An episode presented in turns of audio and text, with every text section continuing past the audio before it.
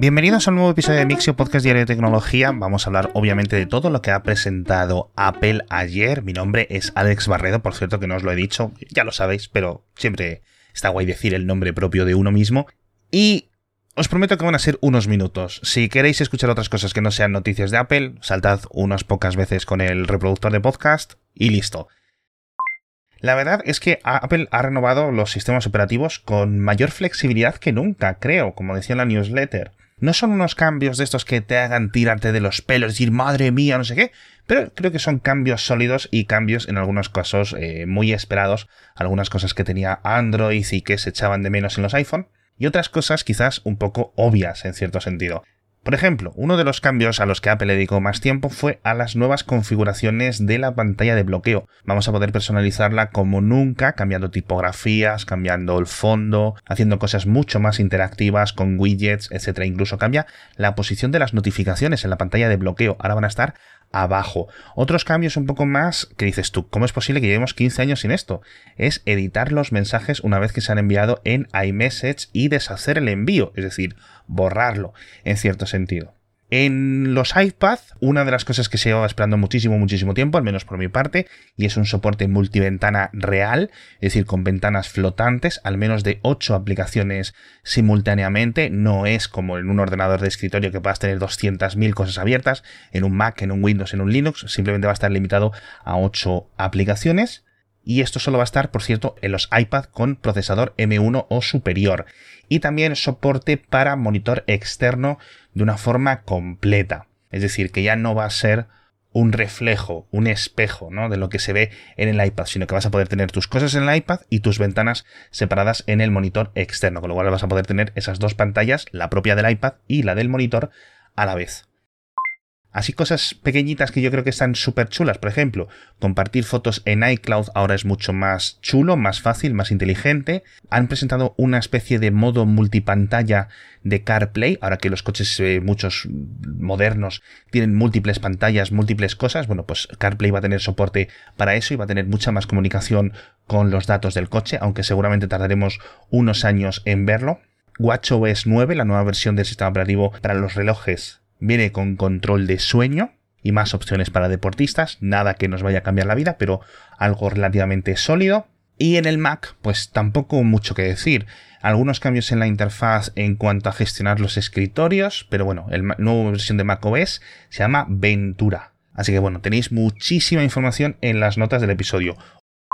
Un detalle curioso sobre iOS 15, no el 16 que acaba de llegar, sino el 15, es que es la primera versión que completa un año entero desde que salió en beta justo hace un año hasta que ahora sale la versión siguiente en beta que no ha sido jailbreakeada, es decir, que ningún experto en ciberseguridad ha sido capaz, al menos públicamente que sepamos, de romper su seguridad para poder tener un acceso de administrador, lo que se conoce como el jailbreak. Así que, oye, esto indica, como veíamos hace unos días en una conferencia de ciberseguridad, que Apple eh, está tomándose como siempre yo creo, ¿no? Pero especialmente en los últimos años, muy en serio la seguridad de los iPhone y en cierto sentido podemos utilizar esta información como proxy, es decir, si no se consiguen jailbreakear los iPhone con iOS 15, al menos de forma pública, es más difícil que podamos encontrarnos estos 0day, estos 0 clics tan peligrosos como comentábamos en el último episodio de kernel sobre Pegasus. Así que, oye, aplausos a los equipos de seguridad de Apple porque parece que están invirtiendo mucho dinero.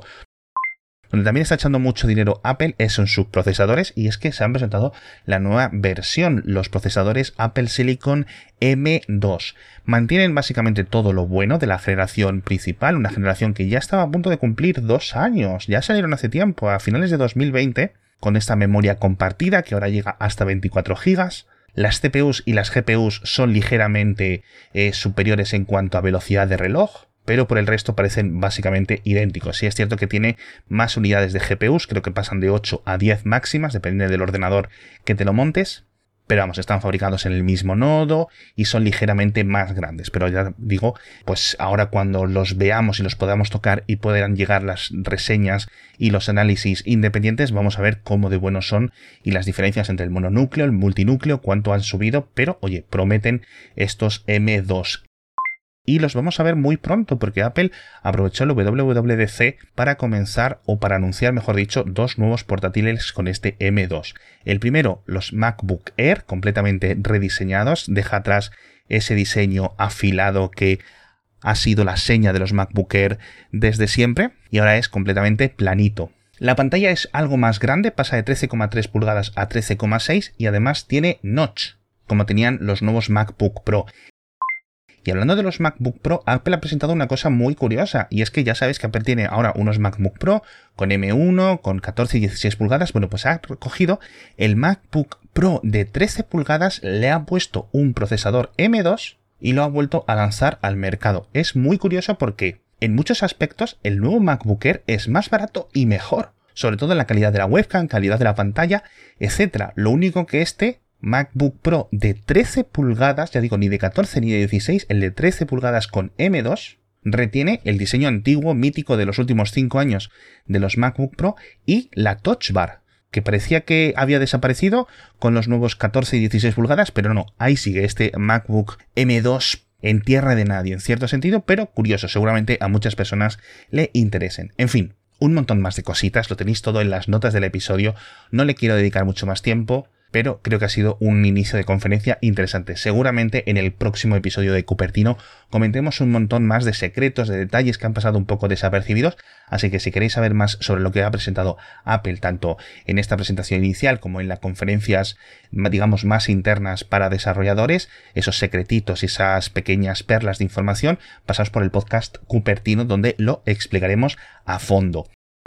Y hablando de cosas increíbles, nos vamos a hablar de Amazon, porque fijaos en la escala que está adquiriendo esta compañía que para, digamos, la tanda de becarios veraniegos, lo que en Estados Unidos denominan los interns, que yo no sé si becario es realmente una traducción exacta, pero es la palabra más similar que tenemos en español, van a contratar a 15.000 becarios simplemente para estos meses de verano, para poder encontrar talento en todas sus áreas, en todas las áreas, tanto administrativas como ejecutivas, etcétera, en ventas, en ingeniería, en diseño, en los servicios web, en un montón de cosas. Y ojito, porque esto es a nivel global, es decir, no solo en Estados Unidos, sino en todos los países donde opera Amazon. Y el salario mediano, mediano, de estos becarios es de 8.000 dólares al mes. Os dejo más info en las notas del episodio, ya sabéis vosotros lo que hacéis.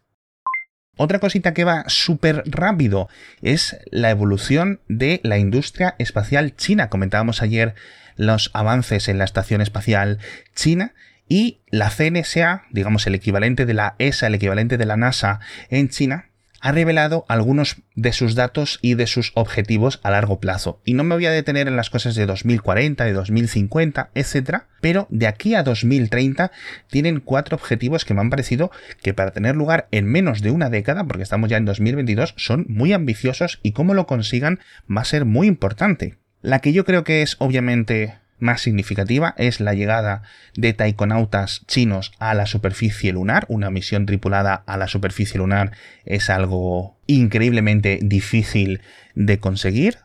También dicen que van a enviar una sonda a Júpiter de exploración y múltiples sondas tanto a Marte para recuperar y traer muestras de la superficie marciana a la Tierra y hacer lo propio también con varias muestras de asteroides cercanos a las órbitas de la Tierra. Son cosas muy arriesgadas, son cosas con mucha tecnología que se necesitan mucha colaboración internacional y si China consigue hacerlo por su cuenta, pues oye, esto significa que su programa espacial está muy, muy, muy, muy requete avanzado, lo cual en cierto sentido siempre, como los planes y los desarrollos de otros países, al final es bueno para toda la humanidad. Hablamos también de dos estadísticas de videojuegos que me han dejado bastante sorprendidas. La primera lo dijo Sony hace unos días, creo que se me pasó comentarlo, y es que habían superado los 20 millones de PlayStation 5 vendidas. Hemos comentado en el pasado que iban a aumentar la fabricación y el ritmo, etc. Pero oye, 20 millones de PlayStation 5 con los límites de stock que hay eh, son bastantes. Y otra cifra muy curiosa es que parece que Meta, o mejor dicho Facebook, ha vendido ya casi 15 millones de Oculus Quest 2, estas gafas, estos cascos de realidad virtual que tan populares están siendo. 15 millones, eh, ojito, ojito, ojito, porque son los líderes de la categoría de realidad virtual de lejos. Es increíble lo que están vendiendo. 15 millones de unidades en menos de dos años. Una absoluta locura. También hablamos de la fabricación de coches, que parece que se está normalizando la llegada de componentes y cada vez muchos más fabricantes, tanto en Europa como en España, empiezan a reabrir los turnos que estaban cerrando y recuperando, digamos, la normalidad laboral, lo cual son buenas noticias tanto a nivel financiero como a nivel económico, como a nivel laboral, como a nivel industrial. España es un país que fabrica y exporta muchísimos, muchísimos coches.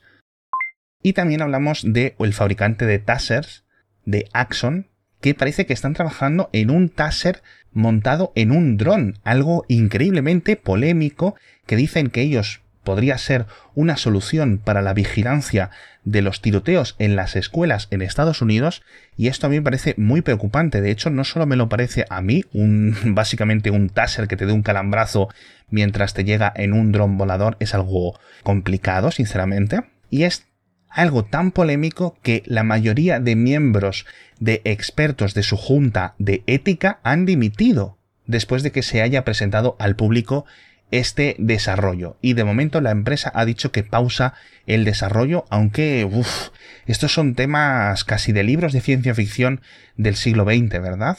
Una cosa que te pueda inmovilizar, te pueda incapacitar y que llegue volando, nunca sabes dónde se va a acabar utilizando porque seguramente pues tenga un montón de usos buenos, pero también lo podemos ver rápidamente usos terribles. En fin, con esto me despido. Muchísimas gracias a todos por estar conmigo un día más. Muchas gracias a Karcher por patrocinarnos. Echadle un vistazo a todo lo que dejo en las notas del episodio y nos vemos mañana con muchas más noticias de tecnología.